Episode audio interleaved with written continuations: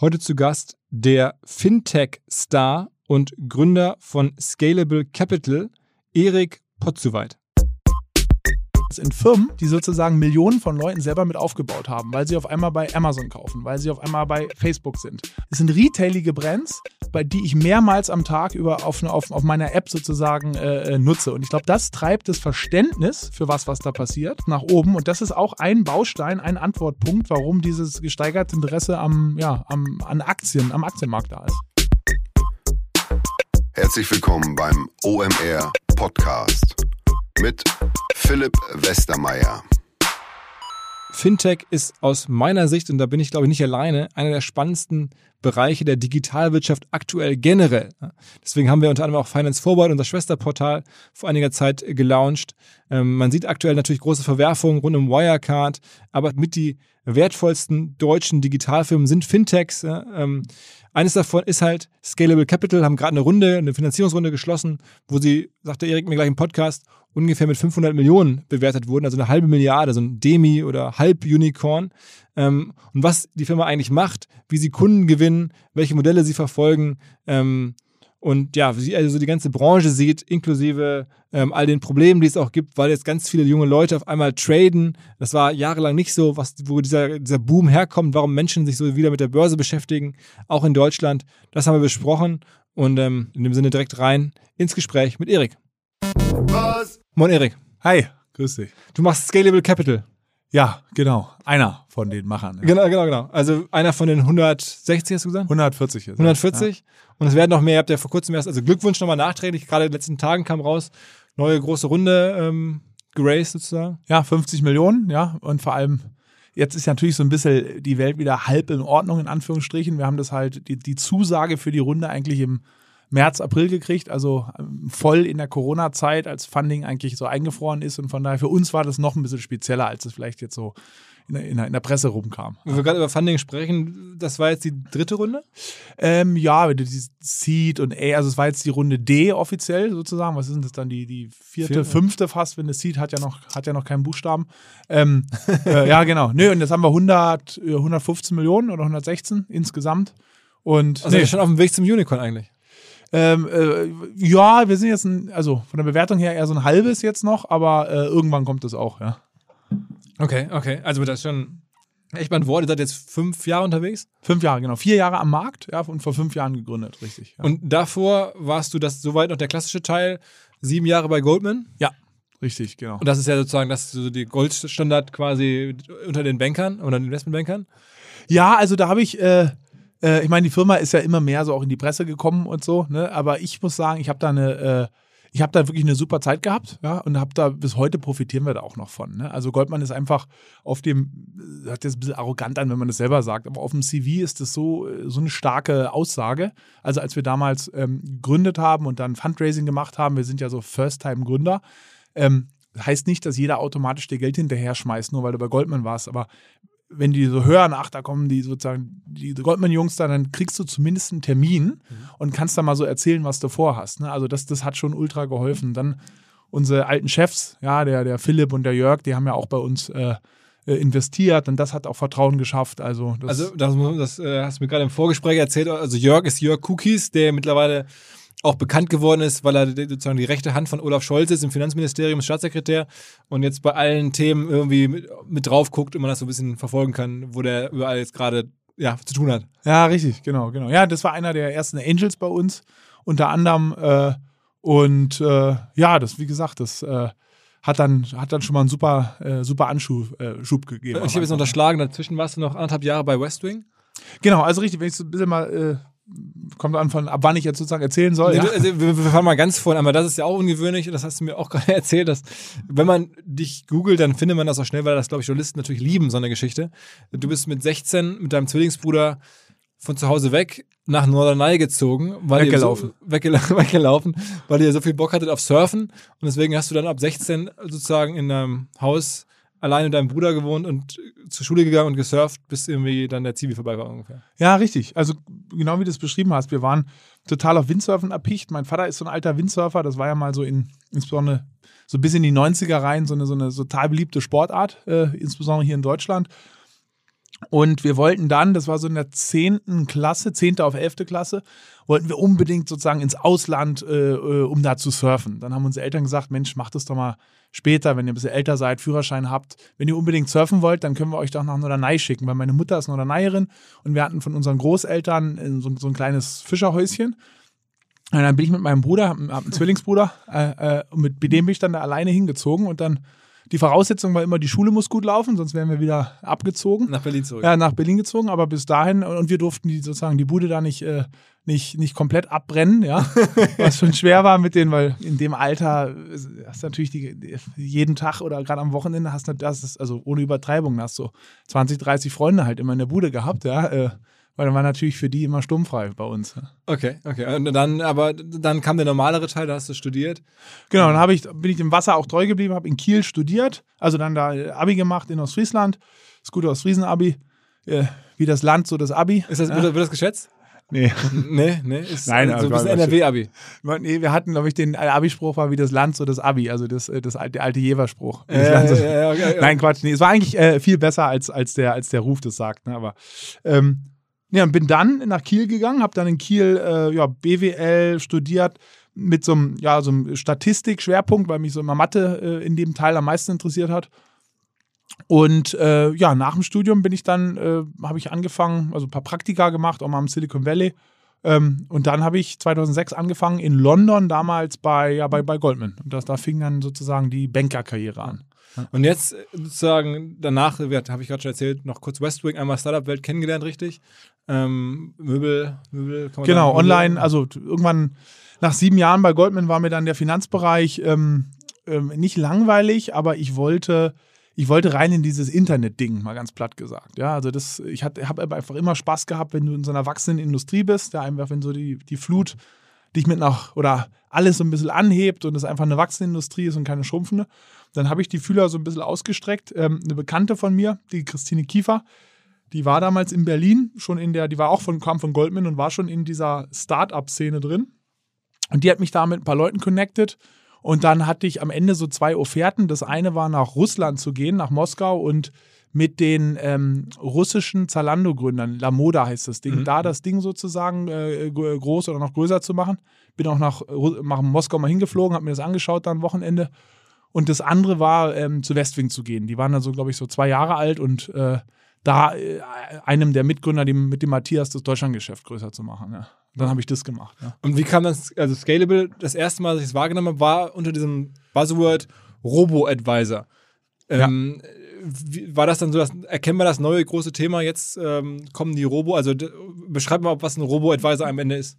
Ja, also angefangen haben wir mit diesem Thema Robo-Advice oder ein anderer, anderes Synonym dafür ist ähm, Online-Vermögensverwaltung. Was ist das? Also mal ganz einfach runtergebrochen ist das folgende. Und zwar, unserer Meinung nach ist die eine vernünftige Art der Geldanlage für einen Privatinvestor ist, ein ETF-Portfolio sich zusammenzustellen. Muss man vielleicht nochmal eine, eine kleine Schlaufe machen. Was ist ein ETF?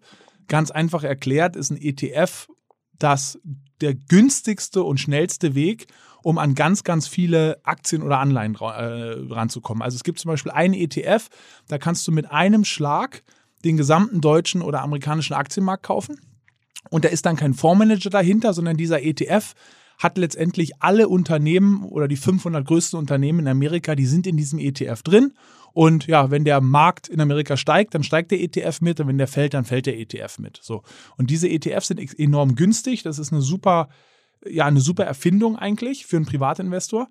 Und für viele Privatinvestoren ist es aber schwierig, an ETFs direkt ranzukommen, weil die Banken verkaufen dir das nicht in der Anlageberatung, weil diese ETFs sind zu günstig, da, da steckt nicht genügend Marge das, das drin. wird ja nicht gemanagt. Man braucht ja keinen Genau. Manager, weil einfach nur der, der Index quasi abgebildet wird. Und man Ja. kauft dann einen ETF auf den DAX oder auf den Dow Jones, dann ist einfach genau in dem Portfolio quasi das drin, was in dem Index auch drin ist. So kann man es ja vielleicht sagen. Ja, genau, genau. Du hast es jetzt fast noch besser erklärt als ich.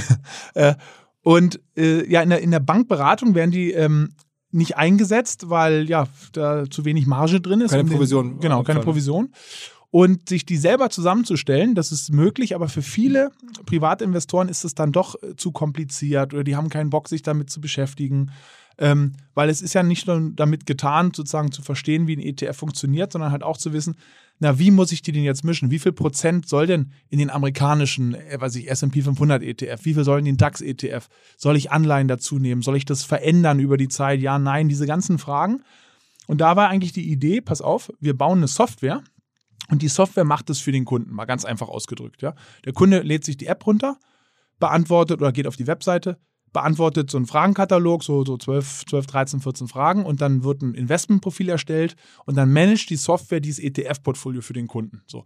Und das war eigentlich sozusagen der, der, der Anfangs, äh, die Anfangsidee der, der Startschuss. Und das in, in der Presse läuft diese Bezeichnung als Robo-Advisor. Warum? Weil ja Robo, also Roboter oder eine Software letztendlich, verwaltet dein Geld für dich. Und damit haben wir, sind wir, haben wir angefangen in Deutschland und in Großbritannien mit einem B2C-Produkt, also sind sozusagen selber auf Endkunden zugegangen. Das ist seitdem auch schön gewachsen. Da verwalten wir jetzt äh, 2,2 Milliarden. Also damit sind wir in Europa mittlerweile der, der größte in, in dem Startup-Bereich diesen, bei diesen Robo-Advisern. Und dann kam ähm, kurz danach kamen dann äh, ja so Banken auf uns zu oder andere große Firmen, äh, Siemens und die ING äh, damals als die ersten großen Firmen und sagten, Mensch, das ist ja eine tolle Sache, wir würden das auch gern anbieten wollen das aber, wollen oder können oder wie auch immer, das, das nicht selber bauen. Wir möchten gerne, dass ihr das macht. Und so sind wir eigentlich in diesen B2B-Bereich reingeschlittert, wo wir das für andere Firmen oder äh, Finanzinstitute sozusagen das für die machen. Ja? Ähm, Im Nachhinein sieht es wie eine brillante Strategie aus, aber äh, Strategie ist sozusagen, wenn was funktioniert, kannst du es immer als Strategie verkaufen im Nachhinein und äh, so sind wir in diesen B2B-Bereich reingeschlittert. Ja. Und ist es nicht so, dass im B2C-Bereich die Kundenakquise auch wahnsinnig schwer ist? Also ich beobachte das immer so im Fintech-Bereich, dass es ähm, äh, am Ende doch scheinbar einen Wert hat, dass man einen, einen, sozusagen eine Vertriebsstruktur hat, also Bankberater oder irgendwelche Leute, die wirklich klassisch Vertrieb machen und dann irgendwie Produkte empfehlen. Ähm, wenn man so sieht, es, ich kenne, es gibt ja ein paar Fonds, auch wo ich so beobachte, der Kai Diekmann hat ja zum Beispiel so einen, so einen Zukunftsfonds mal gestartet. Es gibt hier ein Kumpel von mir, Sven Rittauer, der macht so einen E-Commerce-Fonds. Alles Sachen, die gut funktionieren, aber es erscheint mir nicht so einfach, ohne Vertriebsstruktur im B2C-Bereich Anleger zu finden. Für was auch immer. Also ob, mhm. ob nun für einen Robo-Advisor oder für halt einen Fonds. Also am Ende willst du ja, dass ein Kunde ein Konto eröffnet oder irgendwie Geld einzahlt. Ähm, und das ist, da habe ich das Gefühl, viele unterschätzen das, ähm, ohne Vertriebsstruktur hinzubekommen. Wie würdest du das beurteilen?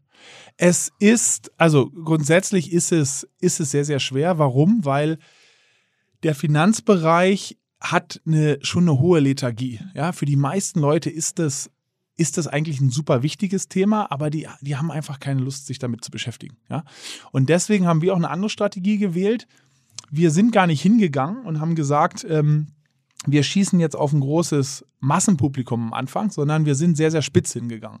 Und zwar unsere Zielgruppe, ähm, jetzt wird die ein bisschen weiter, aber ähm, sie ist immer eigentlich im Kern noch, ist, sind Leute, die haben äh, eine von drei Sachen studiert. Informatik, ähm, Ingenieurswesen oder BWL. Das ist unsere Zielgruppe. Warum? Weil die verstehen relativ schnell, worum es geht und dann geben sie dir zumindest mal eine Chance und probieren es aus. Ja, die, die kennen eigentlich, die musst du nicht erklären, was eine ETF ist, die kennen das und sagen, ach okay, aber ich habe keinen Bock, es mir selber zusammenzustellen oder ich will das mal einfach ausprobieren, wie die das machen. Und die gewinnst du, die konvertierst du dann schneller. Also sozusagen unsere Immediate, was wir als Immediate Target Customer definiert haben, war eine sehr spitze Zielgruppe. Und dann kannst du die auch, die kannst du auch dann gut bewerben. Ja, also über Social Media oder Targeting. Das, da kannst du dann halt sagen, ich gehe jetzt auf die McKinsey-Mitarbeiter in München oder ich gehe auf die Siemens-Mitarbeiter dort, weil die sind vom, von der Ausbildung her da ähm, erreichst du die leichter. Die Masse mit Finanzprodukten zu erreichen, es ist sehr, sehr, sehr viel schwieriger, weil du da halt wirklich, die meisten Leute kaufen Finanzsachen nur, wenn es ihnen verkauft wird. Ja, kommen, sonst, also kommen nie auf die Idee, das ja. alleine zu machen. Und unsere Idee war sozusagen, über eine, eine spitze Zielgruppe einzusteigen. Und dann, das ist die Hypothese, und wir sehen jetzt auch, dass es immer besser funktioniert, über diese Zielgruppe eigentlich dann an die anderen ranzugehen. Ja? Weil also letztendlich diese Zielgruppe, die wir angehen, die gilt in ihrem sozusagen sozioökonomischen Umfeld, gelten die als die smarten Entscheidungsmacher, was Finanzen angeht. Ja, also du kennst es vielleicht, wenn du wenn du ein Snowboard kaufen willst, dann gehst du zu dem Kumpel, wo du der Meinung bist, der, der kennt sich am besten mit Snowboards aus. Ja. Und wenn du eine Finanzfrage hast, dann gehst du zu deinem Bekannten, wo du sagst, ach Mensch, der arbeitet bei der Bank oder der, der kennt sich damit aus. Und wenn der die Empfehlung ausspricht, für Scalable beispielsweise, dann ist die Wahrscheinlichkeit, dass du das nutzt, die ist dann halt sehr viel höher. Das heißt, unsere Strategie ist sozusagen rein in die spitze Zielgruppe und aus der rauswachsen in die Masse, weil direkt die Masse angehen, das ist, das ist eigentlich ein Recipe for Failure. Ja. Ähm, wie ist denn das Modell dann am Ende? Also was diese berühmte Formel, die man immer versucht zu verstehen. Ähm, also ich verstehe jetzt, wie ihr Kundenakquise macht. Und aber was verdient ihr mit so einem Kunden? Also wenn der, wenn der jetzt 10.000 Euro bei euch einlegt, ist schon viel Geld. Also ich meine, klar, die, solche, solche Zielgruppen haben das wahrscheinlich dann, um was auszuprobieren. Und dann äh, in einem Jahr, was bekommt ihr dann ab von diesen 10.000 Euro Einlagevolumen? Ja. Also der Durchschnittskunde bei uns, ist ganz interessant, dass du diese, diese ähm, äh, Durchschnittswerte ansprichst, der Durchschnittskunde bei uns, der liegt zwischen 30.000 und 40.000 Euro sogar. Mhm. Damit liegen wir in einer ganz interessanten äh, Gruppe und zwar diese, in dem englischsprachigen Raum heißen die Mass Affluence. Das sind die Leute, die sind über den Retail-Investoren, aber die sind noch unter den, den, den wirklichen High Net Worth oder Private Banking äh, äh Kunden. Ja? Und die fallen bei den Banken total zwischen die Stühle.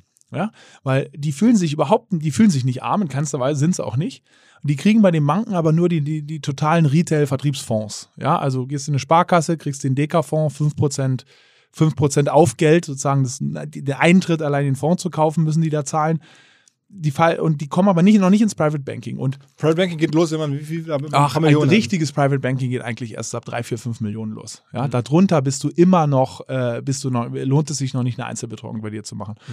Und wir wollen sozusagen diese Zielgruppe eigentlich abgreifen, die ja, also ab 10.000 bis in den ja, einstelligen Millionenbereich, das ist, wir können auch Leute drüber nehmen, auch darunter nehmen, aber das ist für uns eine sehr attraktive Zielgruppe.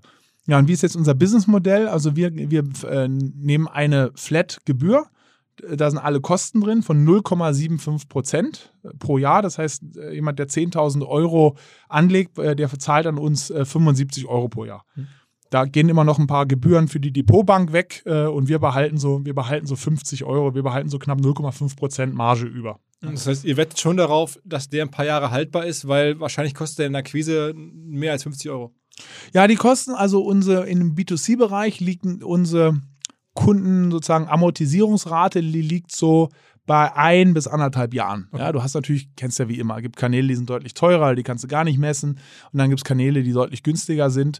Äh, das heißt, er muss ja, wenn er länger als anderthalb Jahre bleibt, äh, dann, äh, dann, dann, und grundsätzlich sind wir in einem Business, wo die Leute eigentlich Jahre oder sogar Jahrzehnte bleiben sollen. Das ist die Idee, dass sie eigentlich wenn es ihnen gefällt, dass sie dann, äh, soll es eigentlich keinen Grund geben, warum sie nicht 15 oder 20 Jahre bei uns bleiben sollen. Und dann, dann ist es natürlich ein sehr lohnendes Business. Ist es denn dann fair, wenn ich also sozusagen jetzt versuche, euren Innenumsatz sozusagen mal, mal kennenzulernen, ja. wenn ich sage, okay, 2,2 Milliarden habt ihr in der Verwaltung, das heißt dann jetzt der Prozentsatz, das ist gerade 0,75? Ja, und die Innenmarge wäre dann sozusagen halbes Prozent, ja. Halbes Prozent, also dann bin ich jetzt bei irgendwas im achtstelligen Bereich, umsatzmäßig. Ja, du bist so, dieses Jahr sollten wir, also bei uns ist immer noch ein bisschen anders, weil wir haben B2B-Umsätze noch dazu und da sind sozusagen die, die variablen Margen, die wir verdienen, kleiner, aber wir bekommen manchmal noch so Software-Implementierungsgebühren. Also dieses Jahr werden wir wahrscheinlich so Innenumsatz werden wir wahrscheinlich so 12, zwischen 12 und 15 Millionen landen. Okay. Ja. okay. Und, und es musst du, also wenn du diese Umsatzzahlen hörst, was du da immer, du hast das Stichwort ja genannt, Innenumsatz, ist immer ganz wichtig, die Umsätze, die du in diesem Asset Management äh, oder Fintech-Bereich verdienst, die sind halt sehr viel destillierter, sehr viel höherwertiger als beispielsweise ein E-Commerce-Umsatz. Ja? Also, weil da ist, da muss ich die Couch ja kaufen und dann äh, noch verschicken und äh, also von diesen Innenumsätzen, die uns bleiben, das ist sozusagen eine Contribution Marge, mit der wir, mit der können wir direkt äh, mit, Mitarbeiter und Marketing bezahlen. Andere Kosten haben wir ja, ja. nicht. Ja? Ein bisschen Büro noch und das war's. Ne? Ähm, dennoch, und vor allen Dingen, die Leute sind halt, wenn es gut läuft, auch richtig lange haltbar. Also das heißt gerade anderthalb Jahre oder zwei Jahre, das ist ja eigentlich äh, leicht zu schlagen. Wenn man dann eine gute Performance zeigt, dann sind die ja wahrscheinlich auch happy und sagen, Mensch, hier ist ja mein Geld in guten Händen, das rentiert sich ja und irgendwie, dann bleibt man ja auch im Zweifel länger ähm, oder leicht länger, kann ich mir so vorstellen, äh, wenn man einmal eingezahlt hat, dass man dann nicht sofort im, ein Jahr später wieder woanders sein Geld hinschleppt oder zumindest nicht den Teil. Ähm, was müssten ihr für eine Verzinsung ungefähr schaffen, damit die Kunden zufrieden sind heutzutage? Was erwarten die denn so von euch? Also, grundsätzlich hängt man natürlich da am, am, am Kapitalmarkt. Ja? Ähm, geht der nach oben oder geht der nach unten? Ne? Und dann darüber hinaus ist natürlich immer die Frage, wie verhält sich unser Modell?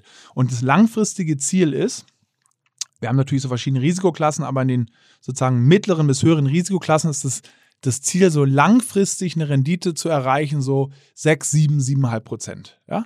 Das wow, heißt, das ist heutzutage möglich. Ja, wenn du, du musst da schon natürlich eine, eine gute Aktiengewichtung drin haben. Ja?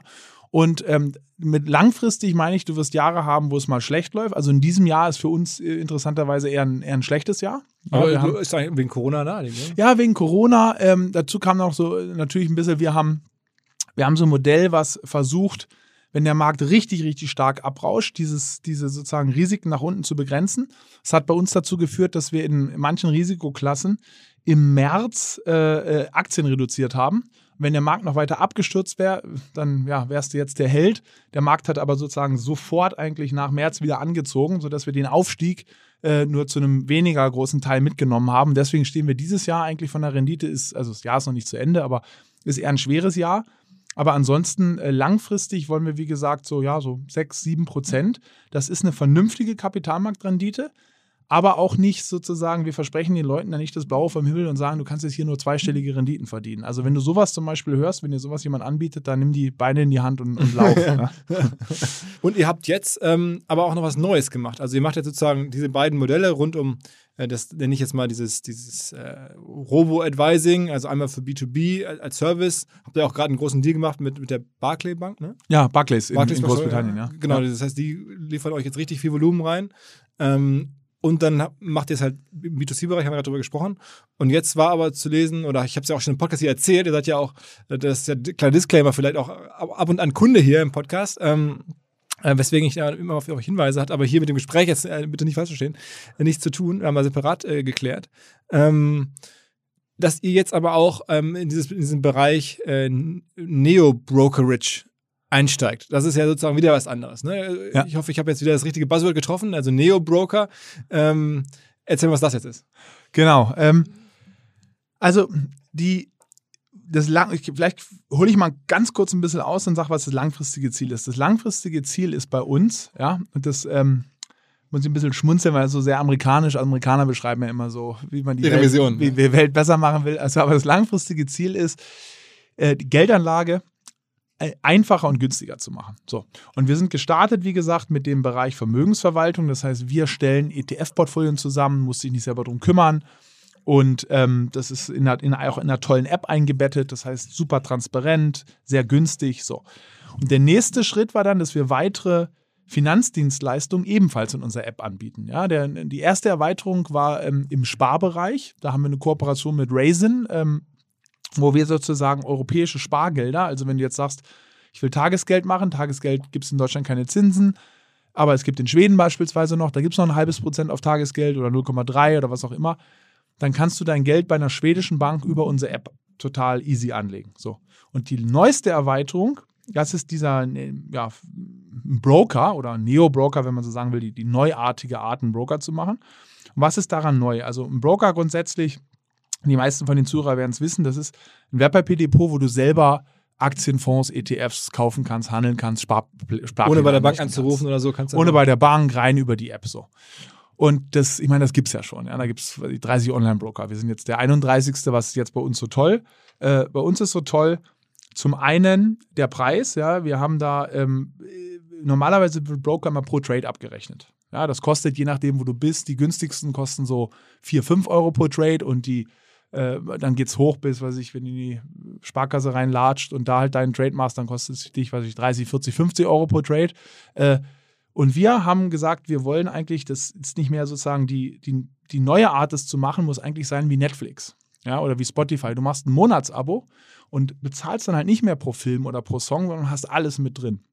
Und deswegen haben wir ein Abo, ähm, das ist 2,99 pro Monat. Ja, also für knapp 3 Euro hast du alle Trades und alle ETF-Sparpläne, die du willst, hast du drin. Ja, das ist sozusagen das erst, erst, erstmalig in Deutschland, dass das jemand so macht. Also ein Abo-Modell für einen Broker. Das ist das Tolle. Und die zweite Sache, die halt gut ist, das Ganze ist halt eine ganz neue Technologie auf der grünen Wiese entstanden. Ja, du hockst nicht wie eine Bank sozusagen auf 30, 40 Jahre alter Infrastruktur, sodass du halt ganz andere, neue, tolle Funktionen. Die UI, die UX ist sehr stark auch gedacht fürs Mobiltelefon ausgelegt. Also ja, kann man einfach mal ausprobieren, wie gesagt, und dann sich selber eine Meinung bilden. Aber ich glaube, es ist äh, mittlerweile ja eins der führenden Frontends für, für, für, um die Leute an den Kapitalmarkt zu bringen. Weil darum geht es uns, sozusagen die Leute möglichst einfach, möglichst günstig denen eine Chance geben, an den Kapitalmarkt äh, zu kommen. Man muss sagen, das ist ja gerade generell eine Zeit, wo dieser Trend richtig stark kommt. Ne? Also es gibt in den USA, müssen wir kurz drüber sprechen, dieses Thema Robin Hood, also vielleicht auch so ein ne, amerikanisches Pendant, das das auch macht. Es, es, gibt hier in Deutschland Trade Republic, verschiedene andere. Ähm, warum ist es jetzt gerade so? Also warum wollen jetzt so viele Leute auf einmal wieder sowas machen? Also ich meine, oder Flatex und so gab es ja schon auch früher. Was ist jetzt sozusagen, wo, wie erklärst du das jetzt so, dieses Thema so, ich bei uns im Büro, wenn ich ins Büro gehe hier, ganz viele Kollegen um die 30, sind auf einmal alle am Traden. Das ja. war, weiß ich nicht, vor einem Jahr haben die meisten irgendwie versucht, Bitcoin zu machen, vor zwei, davor irgendwie, keine Ahnung, Webseiten optimiert. Aber warum ist jetzt auf einmal dieses Traden wieder so da?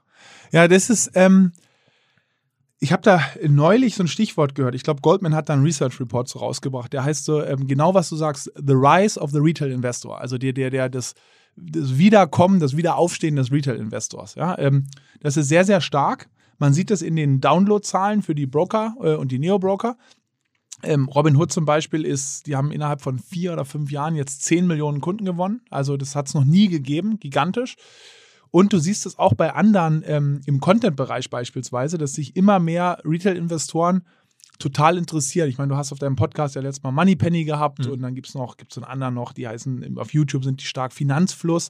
Das sind alles äh, Mediums letztendlich, die vor zwei, drei Jahren gab es die noch gar nicht. Und jetzt gehen die kometenhaft äh, durch die Decke. Also haben sozusagen Zuhörerzahlen, die eine, eine Fachzeitschrift für Finanzen äh, nie erreichen würde. So, woher kommt das? Ich glaube, hat ein paar Gründe. Das eine ist ähm, die ganze ökonomische Lage. Die Leute haben einfach so viel Cash wie noch nie. Ja? Also die Cash-Bestände, die unverzinst oder nicht angelegt rumliegen, die sind sehr, sehr, sehr, sehr, sehr groß. In Deutschland sind das, glaube ich, 2,5 Billionen Euro, okay. die rumliegen. Und früher gab es immer noch Zinsen, jetzt gibt es nicht nur, dass es keine Zinsen mehr gibt, es gibt viele Banken machen sogar Negativzinsen. Das kreiert diesen enormen Druck, da selber zu investieren.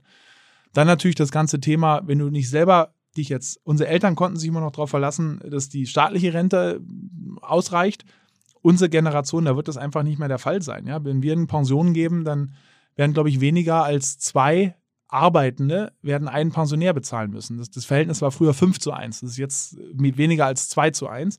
Das heißt, wenn du nicht selber für dich da in, mit der Geldanlage anfängst, dann bist du einfach gekniffen. Und es gibt keinen besseren Ort langfristig zur, kurzfristig ist es risikoreich, aber langfristig zur Geldanlage als den, den Aktienmarkt. Das ist, ist einfach so. Das ist der beste Ort für Geldanlage. Und da äh, und dann das in Kombination mit dieser neuen Technologie, die es dir einfacher und die es enorm günstig und sehr intuitiv macht, an den Kapitalmarkt zu gehen. Ich glaube, das kommt jetzt, das kommt zusammen und, und erzeugt diese Welle an, an Leuten, die da äh, investieren wollen. Und da musst du natürlich auch eins sagen, ich meine, du hast gerade genannt, deine ganzen Kollegen, es wird natürlich schon getrieben von der ähm, ja, Elite ist vielleicht ein bisschen zu hochtragendes Wort. Es wird schon getrieben von der wiederum, von der gut ausgebildeten äh, äh, Leuten. Also es sind Leute, die haben ein technisches Verständnis, die, ähm, denen sind auch diese großen äh, Wachstumstreiber, ne? Amazon, ne Tesla und wie sie alle heißen, das sind keine Fremdwörter für die, das, das kommt in deren täglichen Leben so vor. Ja? Äh, und und ja, die treiben jetzt vor allem mal die Entwicklung und ich glaube, das zieht sehr, sehr viele andere Leute äh, äh mit. Und es ist ja auch ein bisschen ein Spiel geworden, hat man das Gefühl. Also gerade, es gibt ja in den USA diese kontroversen Diskussionen, weil Robin Hood äh, für viele äh, erscheint wie ein Spiel, mit dem man ja aber trotzdem echtes Geld irgendwie dann verzockt, wenn man es halt falsch macht. Ähm, ist jetzt sogar jemand, hast du mitbekommen, verstorben, hat sich das Leben genommen, ein junger Typ, der dann irgendwie Geld verloren hat äh, dort oder sehr viel Geld verloren hat. Ähm, ja, der Fall ist, äh, ich habe den gelesen, ist natürlich immer, man kennt es nur von außen, ist dann immer schwer, so was, also was ich gelesen habe, das war sogar noch, noch tragischer, als, als wie du es geschildert hast. Der hat da mit Optionen spekuliert und er hat noch nicht mal Geld verloren, sondern es wurde auf eine bestimmte Art und Weise angezeigt. Da war aber so ein anderer Trade, der hat noch nicht stattgefunden und es war ihm nur angezeigt, er hätte minus 700.000 verloren. Sein Konto war sogar noch 16.000 im Plus. Aber er hat so eine Panik gekriegt, dass er sich dann tatsächlich das Leben genommen hat. Also total tragisch. Ja. Ich wollte nämlich schon fragen, also ich hatte es auch nur überflächlich gelesen, habe mich dann gewundert, wie man überhaupt, jetzt sagen wir mehr Geld verlieren kann, als man überhaupt hat. Also ich meine, das ist ja, das, eigentlich dachte ich immer, das Schlimmste, was dir passieren kann, ist, du packst da 100.000 Euro rein, hast du irgendwann wieder bei Null. Okay, aber äh, dass man dann noch Schulden hat, das war mir nicht klar. Das aber ist aber nicht Doch, so, so. ich meine, das ist bei, also grundsätzlich geht das schon, ja. Und zwar, also bei uns nicht. Bei uns kannst du nur das Geld, was du reintust, äh, verlieren. Ja, du kannst, kannst nicht mehr verlieren, als du eingesetzt hast. Es gibt aber Finanzkonstrukte, ja, äh, wo du, ja, wo du so, sogenannt sozusagen auf, auf Marge handelst. Also du handelst eigentlich mit mehr Geld, als du besitzt und schaffst damit einen, einen Hebel. Ja, also du ähm, ähm, letztendlich, ich meine, das hört sich jetzt so krass an, aber jeder, jeder der eine Immobilie kauft, macht das letztendlich. Ne? Okay, der, okay. der, also so. damit, aber, das, aber das, das bieten die auch bei Robinhood an. Das bieten die bei Robinhood an. Wirklich? Ja, ja, das bieten die da an. Ja, das bieten die an. Das nennt sich äh, Buying Power. Ja, da kannst du sozusagen dann, du hast nur 5000, willst für 20.000 kaufen, dann, dann leihen die dir über die App äh, in, Ah, in wow. Kürze schnell. Ja. Das ist doch das, was, was die Kollegen von Wirecard gesagt haben, warum auf einmal der ähm, Markus Braun in letzter Minute da irgendwie seine Aktien verkaufen musste. Margin Calls. Margin Calls, ja, Das ja. ist das ist ja, der Margin Call ist dann sozusagen, du leist dir von der Bank dann nochmal 20 15.000 extra und ähm, die sagt aber, okay, wenn die Position halt anfängt zu fallen, sozusagen, äh, dann wollen wir, dass du nachschießt, dass du sozusagen weitere Sicherheiten, weiteres Geld nachschießt. Und das kann dich ganz schön in die Enge treiben. Also der, bei Markus Braun war das anscheinend so und das, wenn dir so eine Aktie zum Beispiel fällt, dann, dann ruiniert dich das, ja. Wir bieten das, wie gesagt, nicht an, also muss ich ganz klar sagen. Und ich ähm, auch, auch andere Mitbewerber von uns in Deutschland bieten das nicht an. Ähm, es ist grundsätzlich, also auch wenn man es anbietet, dann darf man es wirklich nur den Kunden anbieten, die, die, die Profis sind, die das verstehen. Ja? Ähm, bei diesem konkreten Fall, bei diesem jungen Mann da, da scheint es wirklich äh, eine enorme Tragik zu haben, dass das, äh, ja, dass der eigentlich gar nicht, der war noch, ähm, ja, er hat vielleicht Geld verloren, aber er war mit seinem gesamten Konto noch 16.000 Dollar wohl im Plus. Ja? Das, und er hat es aber, ja, er hat es, er hat ihn hat das vorher anscheinend so geschockt, dass er da äh, diese, diese, diese Wahnsinn. Drastischen Schritt gemacht Aber es ist auch wie ein hat. Spiel. Ne? Also man muss sagen, ich mit Leuten, mit denen ich so spreche, die sich mit App-Entwicklung oder so Apps auskennen, die sagen, also das ist schon was ganz Neues, so wie diese Apps aussehen. Ich meine, man, bei euch ja auch, ähm, dass man das Gefühl hat, es, man ist innerhalb von einem Tag hat man ein Konto, man kann innerhalb von ein paar Stunden sozusagen mit dabei sein und dann ist es halt so Realtime ähm, und es fühlt sich scheinbar bewusst an wie ein Spiel. Also wir wollen es. Es gibt, es gibt schon Apps in dem Bereich, gebe ich dir absolut recht, die haben das so richtig so gamified. Ja, und da sieht es dann regnen, da Konfetti runter, wenn du einen tollen Trade gemacht hast. Wir haben darauf verzichtet. Also, wenn du bei uns zum Beispiel reinschaust, das Ganze ist eher sehr, ähm, wir haben ja auch so einen dunklen Hintergrund. Die ganze App ist so in einem Dark Design. Das erinnert eher so ein bisschen an so ein Bloomberg Terminal, wer das kennt. Also, das ist so. Äh, wir wollen schon sehr, sehr stark das eigentlich auf Anlegen äh, ausrichten. Warum? Weil A, wir haben ja eh eine Flat Fee, das heißt, wir haben gar nichts davon, wenn du jetzt da äh, 100 Trades machst pro Monat. Ne? Sozusagen, wir kriegen nur unsere Gebühr. Wir wollen vor allem, wir wollen es einfach machen, an, Kapit an den Kapitalmarkt erstmal zu gehen. Weil wenn du an den Kapitalmarkt mal gehst, also das, das große Ziel ist bei uns schon, dass du ein ETF-Portfolio aufbaust, weil da glauben wir dran.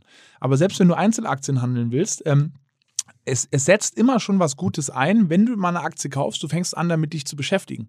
Du fängst mal an, äh, kauf mal irgendeine Aktie, du fängst an, dem Ganzen ein bisschen zu folgen und es bringt die Leute sozusagen, es, ja, es educated die, über, über den Kapitalmarkt mal na, nachzudenken.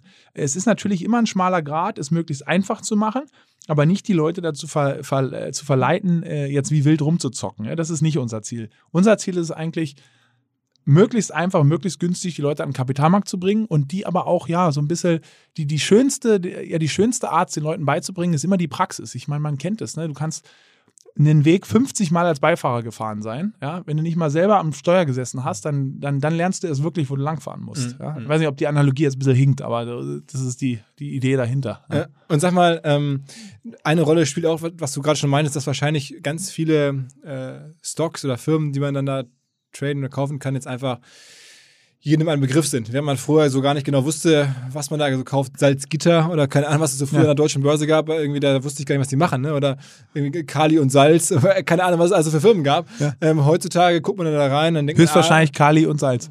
Ah, ja, wahrscheinlich, aber da wusste ich wiederum nicht so genau, warum das ein Geschäft ist. Ja, Salz, also, Salz kann die, aber Kali sagt man auch nicht viel. Ja? ja, genau, genau. Aber weißt du, Klingt eher wie so ein Hamburger Vorname. Hey, Kali. ja, genau. Aber weißt du, äh, es können noch ein paar andere Firmen von früher mal überlegen, die es so gab. Da wusstest du bei ein paar, so Deutsche Bank wusstest du, was die machen, Ja, ja. Die Autofirmen natürlich auch. Aber es gab ganz viele Firmen, die ich so auch im BWL-Studium, da war ich so junger BWL-Typ, da hatte ich keine Ahnung, was wir für Firmen da jetzt reden. Ja. Ähm, So, also solide deutsche Firmen, aber sie waren jetzt nicht so sexy. Ne? Und jetzt hat man auf einmal Firmen, äh, Netflix, Amazon, wo man genau weiß, was sie machen, wo man auch selber Konsument ist, das Produkt kennt. Ja, Äh, nicht nur das, also nicht nur das, genau was du sagst. Ich glaube halt diese, die Retail-Brands, ja, ähm, die sind nicht einfach nur bekannt, weil es gibt Marken, die sind total bekannt, Adidas zum Beispiel, aber das ist von der Börsenkapitalisierung überhaupt gar keine große Firma. Ja, und von der Größe sozusagen der Marktkapitalisierung spielt die international überhaupt gar keine Rolle. Also wenn die, ist nicht gegen Adidas geredet, aber wenn die Firma morgen weg wäre, würde das, würde das überhaupt nicht. äh, Was ist Adidas wert? 40 Milliarden oder sowas? 50 Nee, Milliarden? nein, nein, nein, müsste ich jetzt mal nachschauen, aber So in der Größenordnung. kann ich mal live hier machen. Aber ähm, ähm, was ich sage, ist diese, es gibt Firmen, die sind total bekannt, aber die spielen eigentlich sozusagen in dem, in dem großen ähm, ähm, Spiel der Finanzmärkte eigentlich gar keine große Rolle.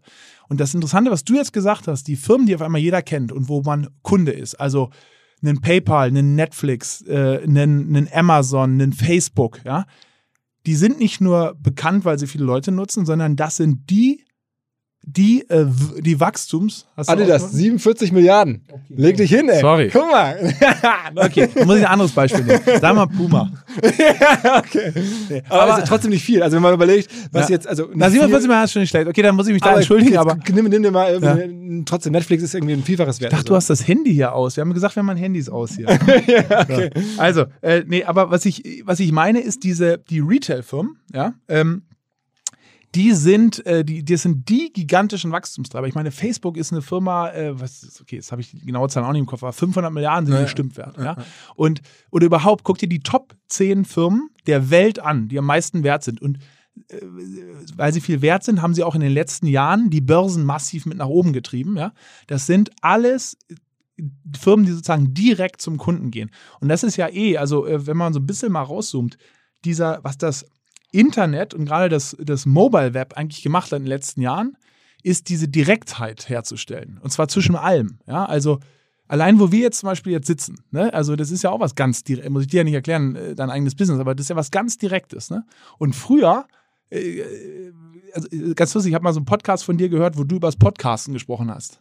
Ich glaube, mit Gründerszene oder so war das. Ja, ja. Und da hast du selber gesagt, ja, dass sozusagen auf klassischem Weg wärst du wahrscheinlich, hätten sie dich wahrscheinlich nie vor, vor das Mikrofon gelassen. Absolut, ja, ist Ja? so. Ja, ja. Warum? Weil früher waren Wege ganz klar vorgezeichnet dann waren sozusagen Experten, das waren die Gatekeeper. Und wenn nicht jemand ins klassische Raster, also Tagesschau sprechende Qualität, dann hat, dann hat, der hat der es nie vor Publikum geschafft. Ja, hätte sich höchstens eine Ecke hier stellen können äh, und dann selber sozusagen äh, deine, wie im Hyde Park sozusagen Ja. posaunen. Du hättest es aber nie von Massenpublikum geschafft, weil es eine Handvoll Gatekeepern gab, äh, die erlaubt haben, welche Bücher publiziert werden, wer, wer vors Fernsehen, wer vors Radio darf. Und heutzutage probierst du es einfach selber aus.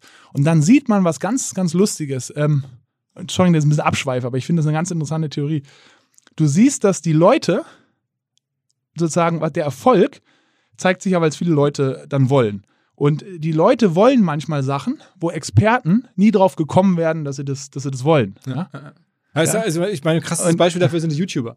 Ja. Also wenn ich mir jetzt so Mon Montana Black oder so angucke, ähm, oder, ne, oder so ein anderer, den ich gerade ganz spannend finde, Knossi, ja, so ein, so ein Casino-YouTuber, Wahnsinn. Ne? Das ist so ein Typ, der äh, hätte wahrscheinlich wirklich jetzt bei, beim ZDF keinen Job bekommen, aber er ist jetzt, die Millionen von Leuten feiern den. ne? Also Ja, ja, ja, ja. Und das ist, wie gesagt, und die, die wären nicht durch das klassische Experten äh, äh, äh, einer quasi klassischen Medienwelt, die es vor 10, 15, 20 Jahren gab, wären die niemals Ja. durchgekommen. Oder Aber was sag mal, bezogen auf euch, heißt es jetzt, dass irgendwie ähm, auch da Firmen äh, auf einmal eine Rolle spielen, die vorher keine Rolle gespielt haben? Ja, also so ein bisschen dieser Ausgangspunkt war eigentlich, äh, warum ist die gesteigerte Interesse an den Börsen? Weil die großen Börsenwerte werden nicht mehr von Firmen geschaffen, die, wo man eigentlich nicht so richtig was mit anzufangen weiß oder die so ein bisschen obskur sind, ja, äh, oder irgendwie so im Ölbereich oder irgend so eine ganz große, äh, eine der größten Firmen der Welt in den letzten zehn Jahren war ähm, eine, gro große chinesische Bank. Ähm, ähm, wo man eigentlich gar nicht so genau weiß, was einem ein bisschen Spanisch vorkommt, was ist eigentlich deren Business, sondern es sind Firmen, die sozusagen Millionen von Leuten selber mit aufgebaut haben, weil sie auf einmal bei Amazon kaufen, weil sie auf einmal bei Facebook sind, weil sie auf einmal bei, ähm, also die, es sind retailige Brands, bei die ich mehrmals am Tag über auf, auf, auf meiner App sozusagen äh, äh, nutze. Und ich glaube, das treibt das Verständnis für was, was da passiert, ähm, treibt das nach oben. Und das ist auch ein Baustein, ein Antwortpunkt, warum dieses gesteigerte Interesse am, ja, am, an Aktien, am Aktienmarkt da ist.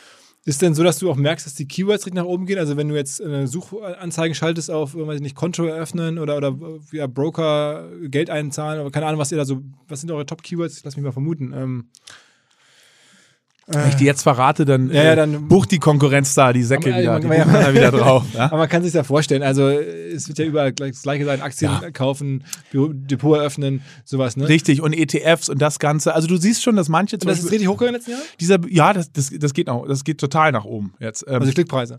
Äh, ja, die Beatpreise natürlich, aber auch das Search-Volumen da drauf. Und es gibt auch neue Sachen, die entstehen. Zum Beispiel Robo-Advice war vor fünf Jahren, das, das war, den kannte man gar nicht, den Begriff.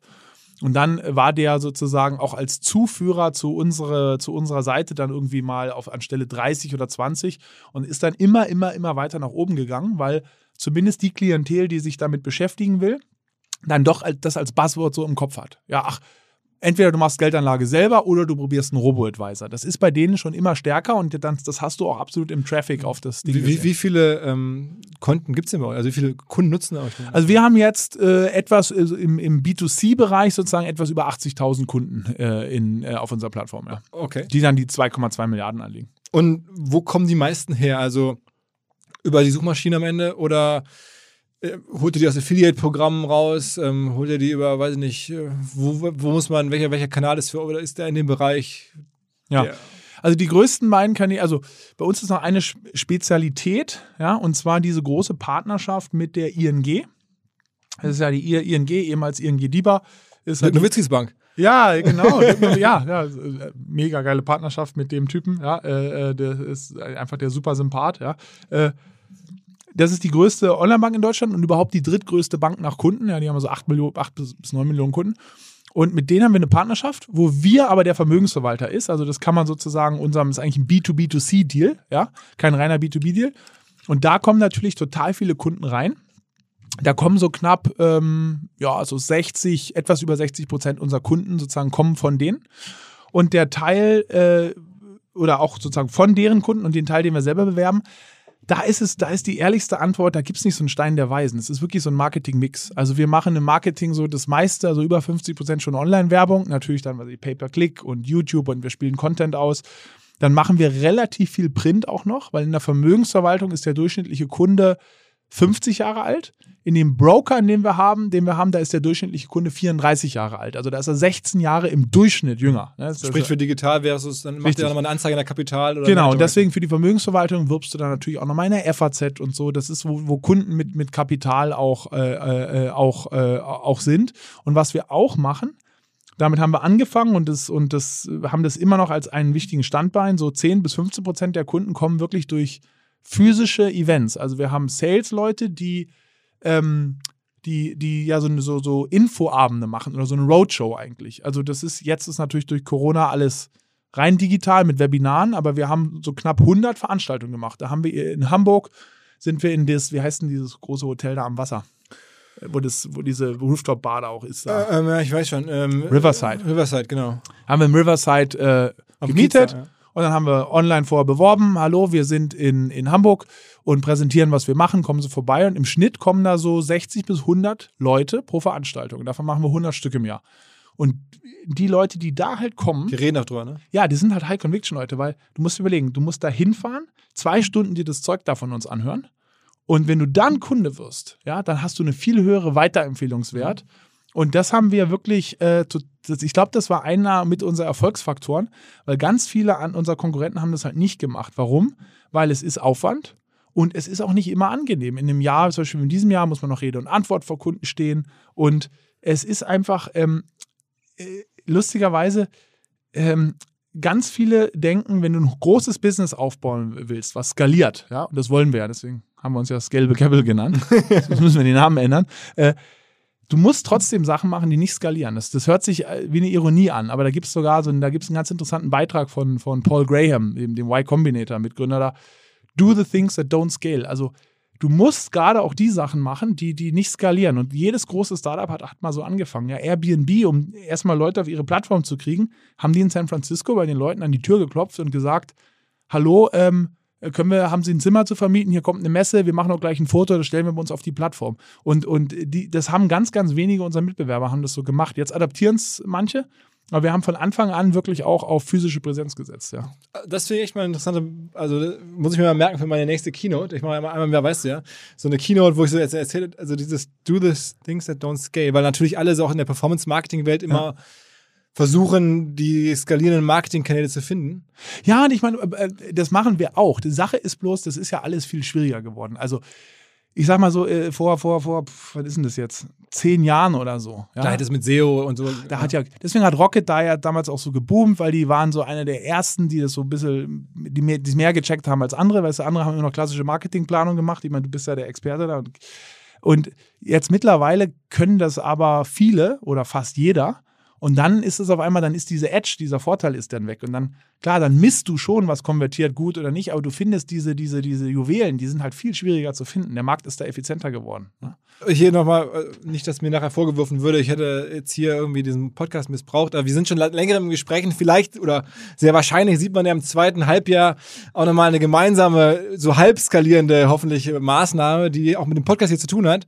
Ähm, warten wir es mal ab. Wir sind da in, in, den guten Gesprächen und ich hoffe sehr, dass da demnächst was kommt.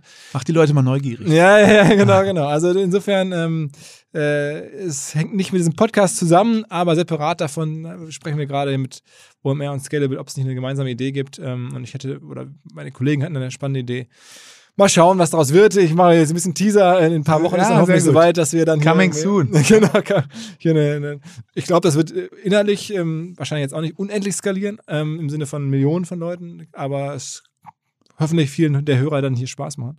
Ähm, okay, okay. Also jetzt also Neobroke, haben wir darüber gesprochen. Das äh, ist das neue Ding. Kommt noch was nächstes? Also ist jetzt irgendwie der nächste, der vierte Baustein auch noch schon in, bei dir im Kopf?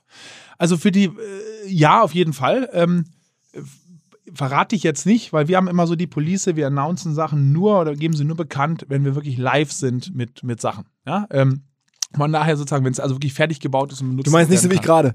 Also, ja, sorry. So, nee, das, vollkommen okay. Ja, das, das, ich habe gar nicht. Oh ja, scheiße. Das ist vollkommen fein. Ich habe gar nicht jetzt an dich gedacht, aber äh, nee, ähm, aber wir ähm, jetzt aktuell haben wir erstmal vor der Nase, der Broker ist ja jetzt gerade gelauncht und da gibt es auch noch schon eine ganz schöne äh, äh, Reihe an Hausaufgaben. Ne? Wir haben, wir haben, glaube ich, ein tolles erstes Produkt gebaut, aber das muss jetzt noch ausgebaut werden. Es gibt eine ganze Reihe an Features, die die ähm, Kunden auch noch wollen und da müssen wir jetzt Gas geben.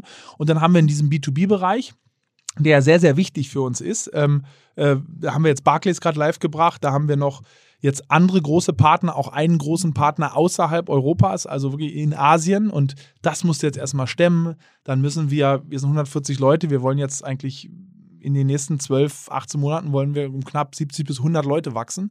Das musst du jetzt alles mal hinbekommen. Ja. Alles mal hinbekommen. Und ähm, ja, das sind erstmal die nächsten Hausaufgaben. Und was, was dann. Wer sind eure großen Investoren eigentlich? Wir haben jetzt über das Geld gesprochen, wer hat das gegeben? Also die äh, Kaskade ist eigentlich, die allerersten waren so Business Angels, ja, ähm, äh, around the globe eigentlich, äh, ganz illustre, illustre Gruppe. Dann kam Holzbring Ventures rein, ja, das ist der größte VC, den wir sozusagen an Bord haben. Dann kam äh, Tengelmann, Tengelmann Ventures sozusagen kurze Zeit nach Holzbring rein, ähm, also die Familie Haupt da äh, hinter, hinter Tengelmann Ventures sozusagen. Und dann kam ähm, 2017 BlackRock, ja, der also die ja. Das ist schon Vermögensverwaltung der allerersten Liga. Ja, das ist der größte der Welt. Ne? Also die haben, wir sind jetzt über unsere zwei Milliarden stolz. Ne? Die haben 7000 Milliarden verwalten. Ne? Also es ist schon echt, äh, also äh, ja, äh, brauchen wir noch ein bisschen, um die, auf, um, die aufzuholen. Und haben sie gebaut in 30 Jahren, das Business. Ne? Das Interessante bei BlackRock ist ja, diese meisten großen Banken, ja, Goldman, wo ich ja war und so, die, die, sind, alle, die sind alle 150 Jahre oder älter. Ja?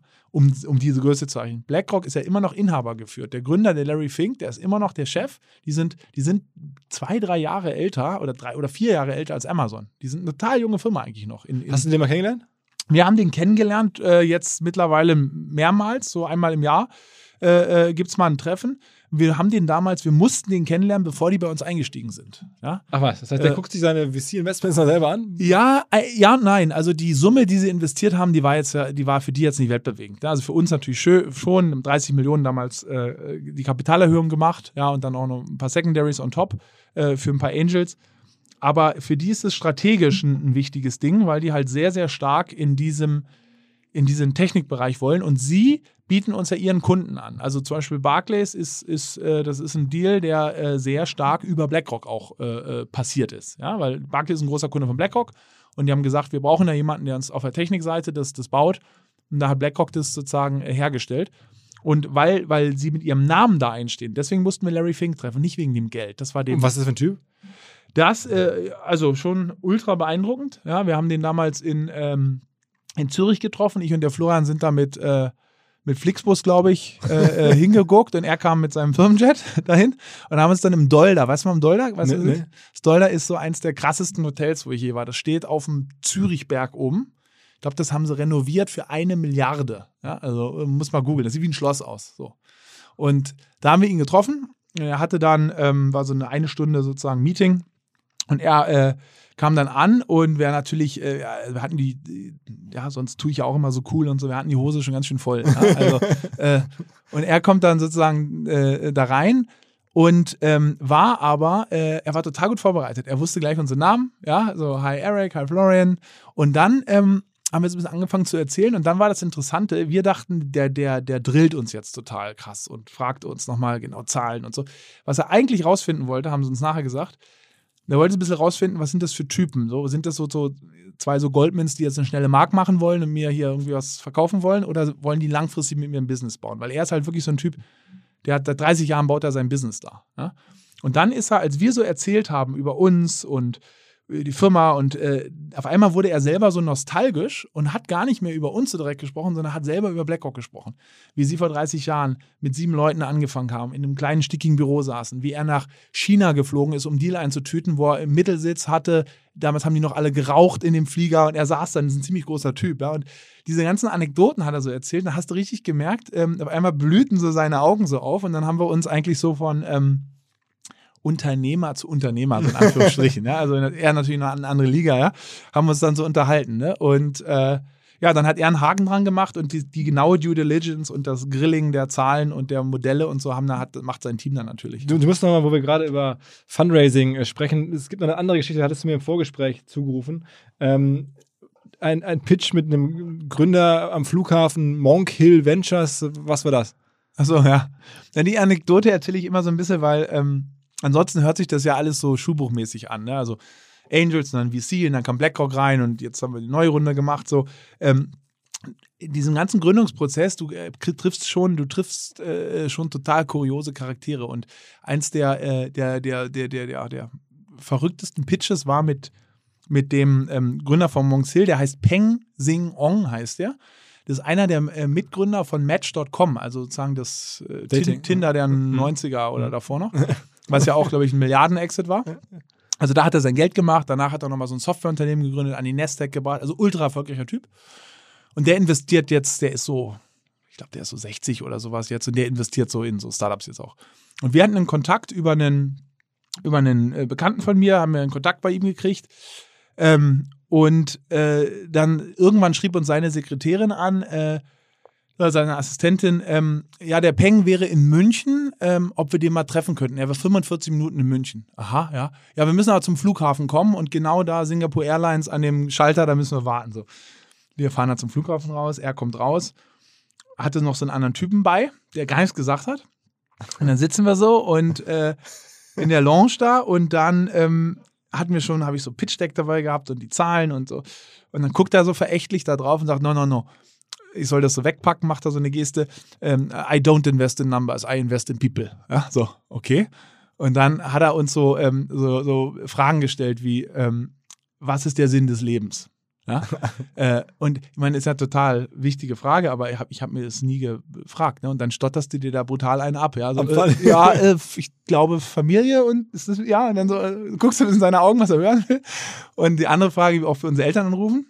Und dann die, die, Wie oft eure Eltern anrufen? Ja, wie oft unsere Eltern anrufen. Das wollte er wissen. Und dann, äh, den, den Höhepunkt hatte es, als wir, da mussten wir so ein Rollenspiel mit ihm machen. Also äh, jetzt nichts Sexuelles, ja, sondern äh, Ja, Flughafen. äh, ja, und zwar das Rollenspiel war, äh, wir waren, wir sind die Chefs und er ist ein Angestellter. Und wir müssen ihm jetzt kündigen. okay. Und wie wir das machen. ja, und, und ähm, ich meine, das ist, ich weiß, was er damit bezwecken wollte. Ich finde das ultra smart, weil diese ganzen Interviewfragen, die du sonst kriegst, die sind ja auch schon tausendmal durchgekaut. Ja? Nee. Und er wollte halt auch was anderes hinaus, ne? weil im Business ist nicht immer nur Startups, ist nicht nur hier mit weißen Turnschuhen durch die Gegend laufen und, und Ist hier smart, in der Torstraße in Berlin da Happy, Happy Peppy im, im, im, im, im Soho da in, in Gin Tonic schlürfen, sondern äh, äh, das Taffe ist, kommst du mit diesen Situationen klar. Ja? Ähm, und dann wollte er, dass wir das wirklich so machen. Das ist dann halt so, so total äh, unangenehm, weil da laufen Leute hinter dir lang und dann musst du dieses Rollenspiel da machen. Okay, dann haben wir uns dann einen abgebrochen und ähm, am Ende sagte er dann nur, so ganz cool, guckte zu seinem Typen so und der guckt so drüber zu uns und sagt, I think Peng would like to get involved. ja, okay, was, was heißt denn? So, How much does he want to invest? You can choose. Ja, Und dann sind wir nach Hause gefahren, haben uns eine Summe überlegt, in die gesagt, dann hat er investiert. Ja. Wirklich? Ja, Okay. das war ja damals noch Seed-Runde. Der hat dann, glaube ich, was ich 250.000 oder sowas gemacht. Ja, also aber, äh, weil wir, die ganze Runde war nur, äh, die war auf eine halbe Million angelegt, weil dann die Seed-Runde war dann am Ende eine Million. Das war damals noch viel Geld. Heutzutage ist ja, kriegst ja, kriegst ja jeder, äh, so, ähm, ähm, aber äh, damals war das noch viel Geld und, aber so war das, ähm, also hat mich, ich habe es jetzt, ich wollte es nicht ins Lächerliche ziehen, nicht, dass jetzt falsch über. Also, es ist, also es ist einfach mega nur, Story, mega Story. es ist was, es war halt mal ganz anders gewesen. Mich hat's beeindruckt, weil ich glaube, er hat rausgefunden in dieser 40 Minuten viel mehr, als wenn er uns jetzt gefragt hätte, so what do you think your custom acquisition costs will be und so. Weil die ehrlichste Antwort auf dieses ganze Zeug ist immer, I don't know, we will see. Äh. Ja? Du weißt nicht. Du startest und dann kostet der, das AdWord kostet dich 80 Cent, wenn du startest und zwei Jahre später sind da fünf andere Businesses drauf, dann kostet dich 6 Euro, dann musst du alles umschmeißen. Also diese ganzen Schlaumeier-Fragen, ja, die kannst du dir schenken am Anfang. Ich glaube, er hat das Wichtige gefragt. Ja. lass, lass da mal ein paar Sachen, jetzt ein bisschen genereller Art. Wenn man jetzt mit jemandem spricht, der Fintech macht in Deutschland in diesen Tagen, äh, muss man ja einmal ganz kurz nach Wirecard fragen. Ähm, du bist auch noch in München, hattest du die mal kennengelernt, die Wirecard-Jungs? Ey, Ich meine, wir kannten Wirecard und wir haben auch immer mal so ein bisschen, wir haben ja mal Programmierer von denen gesprochen und so, aber wir haben selber mit denen kein, kein Business, ja. Also Aber auch nicht persönlich mal kennengelernt oder zu Nee. Goldman-Zeiten auch nicht oder so? Nee, nee, nee. Nee, damals nicht. Ich meine, die sind ja auch eigentlich so ins richtige Bewusstsein ja erst in den letzten Jahren gekommen. Ja? Ähm, von daher. Aber war, warst du auch überrascht, was jetzt da passiert ist? Ja, ich meine, das ist, also das ist schon der größte, ist ja der größte Finanzskandal der nach dem Zweiten Weltkrieg, ja. Also das ist äh, doch schon, ich meine, das Kuriose ist ja, man kannte ja diese Anschuldigung, aber ich habe mich nie im Detail mit beschäftigt, ne, weil wir auch nicht im Payments-Bereich sind und mit denen keine Schnittmenge hatten. Aber ich dachte trotzdem immer so, naja, ähm, das steht jetzt schon so viele Jahre im Raum und da schauen ja so viele Leute drauf, ähm, wenn da wirklich was dran wäre, dann wird es ja mal irgendwann hochkommen. Und ich glaube, so haben ganz viele gedacht einfach. Ja? Und äh, nee, also pff, das ist. Aber äh, trifft euch das irgendwie? Wahnsinn. Hast du da irgendwie, sagen wir mal, dass jetzt Leute so per, per se sagen, okay, Fintech, das ist doch dieses Wirecard-Ding, so hörst du das irgendwo oder merkst du das, dass dass du eine Skepsis wieder da in Deutschland aufkommt, weil das ja auch in den Medien doch relativ stark ist? Ja, das wird jetzt immer mit Fintech verbunden. Ich würde die jetzt gar nicht mehr für ein Fintech halten. Ich meine, die Firma ist ja, die ist ja 30 Jahre alt oder so. Ne? Also ich würde die jetzt in keinster Weise so zählen zu den, zu den, was man sonst unter Fintech eigentlich versteht in der Startup-Szene. Aber nee, bislang noch nicht. Ich glaube, die Leute können es differenzieren sozusagen. Äh, ist ein ganz anderes Geschäft, ja. Aber am Ende hat es auch gar nicht was direkt mit Fintech zu tun. Das war einfach Betrug. Ich meine, es gibt Enron war eine Ölfirma. Mhm. Und wenn du einfach Betrüger an der Spitze hast, dann äh, ist es egal, was für ein Business du bist. Ne? Dann äh, Wer sind eigentlich bei euch, wen würdest du denn sagen, klassischer Wettbewerb von euch? Klassischer Also abgesehen jetzt, glaube ich, Liquid heißt eine Firma, die ist sehr offensichtlich jetzt auch in Ja. dem Bereich. Also es gibt in dem, in dem sozusagen Vermögensverwaltungsgeschäft, da gibt es sozusagen, oder Mitbewerber, ja, der freundlichere Ausdruck, Marktbegleiter. im Marktbegleiter ist ein Liquid oder Quirion beispielsweise, die da äh, in dem Neo-Broker-Bereich ist es äh, jemand wie, genau, ja, wie Trade Republic. Und ansonsten, also der, äh, das ist zum einen Wettbewerb, aber es ist viel zu kleinlich darauf zu schauen, weil äh, da, wo wir hinwollen, die sozusagen Milliarden, die wir auf die Plattform kriegen wollen, die kriegen wir nicht von diesen Mitbewerbern, sondern die müssen aus dem klassischen Banksystem raus. Also Also eigentlich Deutsche Bank oder sowas. ja, die, die, die, der meiste Zufluss, fast die, fast die Hälfte und der Gelder, die wir kriegen, kommt von Sparkassen und Volksbanken. Ja, da kommt das meiste Geld her. Also eigentlich total traditionelle Firmen, ja, weil da sind die Leute, wie gesagt, seit Jahrzehnten sind die da, aber die sind immer unzufrieden mit der Dienstleistung. Der Sprung in die Digitalität wird da nicht geschafft. Der, der Sprung hin zu günstigen Angeboten wird da nicht geschafft. Da gewinnen wir eigentlich die viel größere Kundschaft. Von daher, ich, ähm, wenn mich jemand fragt zu unseren Mitbewerbern, dann, dann rede ich da auch nie schlecht drüber, weil äh, unser großes Geld, also wirklich die Milliarden an Kundengeldern, die müssen aus, die müssen von dem, aus dem klassischen System kommen. Ja? Oder noch woanders aus dem komplett unverzinsten Geld, also von diesen 2500 Milliarden, die einfach rumliegen, ohne dass irgendwas gemacht wird, da musst du rein, da musst du reinbohren und darfst nicht so kleinlich sein und sozusagen immer zu schauen, ob du deinem äh, anderen Startup da irgendwie fünf, fünf Kunden wegnimmst. Hast du denn Sorge, dass so ein Robin Hood oder so eines Tages mal rüberkommt? Ähm, also, äh, die Sorge hatte ich. Interessanterweise haben die jetzt vor ein paar Tagen sich zurückgezogen. Ne? Die haben ihre internationale Expansion ganz offiziell sogar mit einer E-Mail an alle Kunden auf Eis gelegt, weil die sollten ja nach Großbritannien kommen und haben sich da zurückgezogen.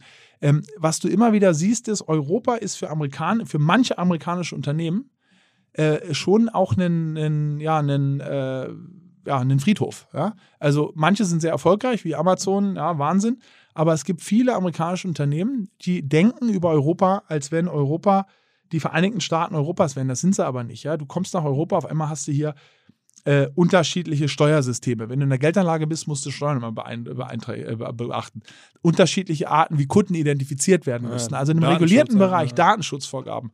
Äh, das funktioniert, die Sprachen auch, aber die Sprache ist immer noch das kleinste Problem. Also das, das Überschätzen, diese Komplexität, sich im europäischen Raum sozusagen da äh, gut zu bewegen. Ist denn für euch Europa, also ist denn für euch Expansion ein Thema?